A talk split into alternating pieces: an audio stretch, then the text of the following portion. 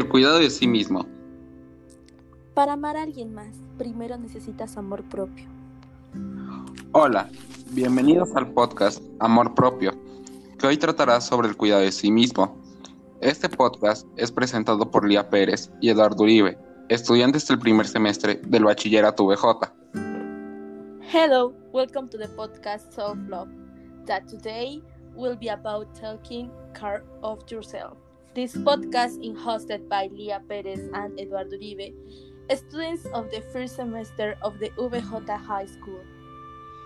El tema sobre el que hablaremos hoy tiene que ver con cómo nos podemos cuidar a nosotros mismos y el por qué es importante hacerlo. Y ustedes se preguntarán, ¿qué es cuidado de sí mismo? El cuidado de sí mismo se refiere a acciones y actitudes que usamos para contribuir de manera consciente al mantenimiento de nuestro bienestar general y salud personal. El cuidado de sí mismo puede incluir actividades físicas, así como prácticas emocionales y cambiar nuestras percepciones o situaciones de nuestras vidas diarias. Es tomarse el tiempo para hacer algunas de las actividades que lo complacen y lo hacen sentirse bien Cuidado de sí mismo se trata de cuidarse apropiadamente y tratarse con la misma bondad con la que se trata a otras personas. El cuidado de sí mismo incluye cualquier acción intencional que usted toma para cuidar de su salud física, mental, emocional y espiritual. Es una manera de vivir que incorpora comportamientos que le ayuden a estar renovado y abastecido en su motivación personal y en su crecimiento como ser humano. ¿Por qué es importante el cuidado de sí mismo? Muchos delitos incluyen el uso de fuerza o violencia contra las víctimas. Las víctimas de delito pueden vivir una experiencia traumática, daño físico a sus cuerpos o heridas emocionales o shock causado por la violencia en su contra.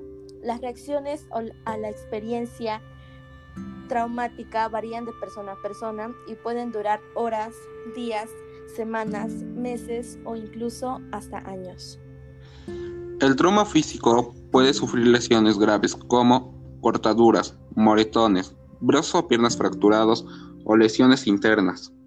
Reacciones por mucho estrés en las que el ritmo respiratorio, la tensión arterial y la frecuencia cardíaca pueden aumentar y los músculos pueden tensarse. Sentirse agotado pero no dormir. Dolores de cabeza. Aumento o disminución en el apetito o problemas digestivos. El trauma emocional se da de diferentes formas. La primera es el shock o entumecimiento. Las víctimas pueden sentirse congeladas o desconectadas de sus propias emociones. Negación, incredulidad, enojo. Las víctimas pueden sentir negación, una defensa inconsciente contra sentimientos y recuerdos dolorosos o insufribles acerca del delito. Y por último, el estrés.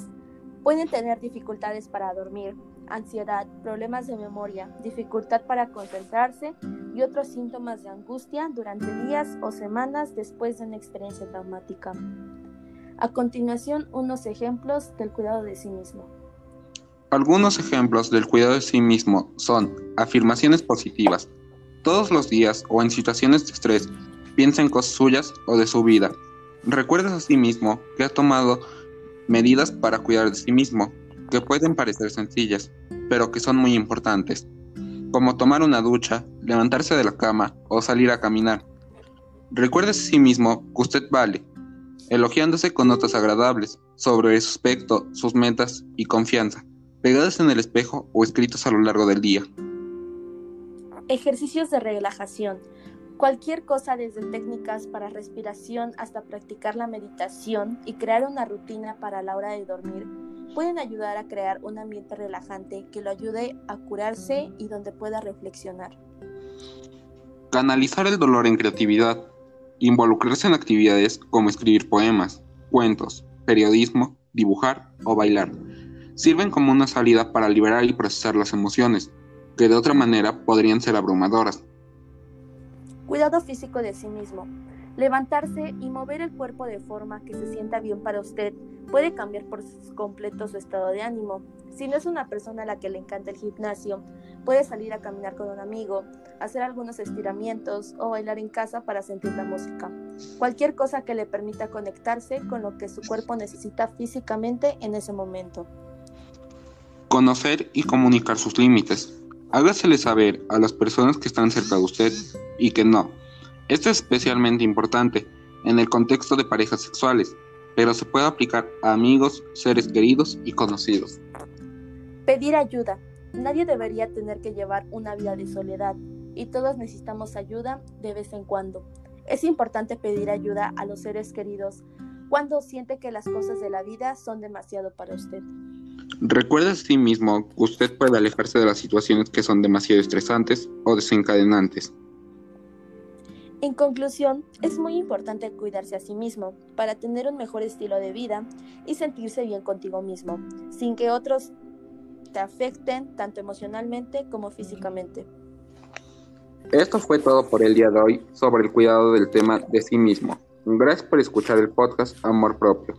Por último, les deseamos un buen día y que estén y que esta información les sea de mucha ayuda. Gracias. This was all for today on the topic of self-care.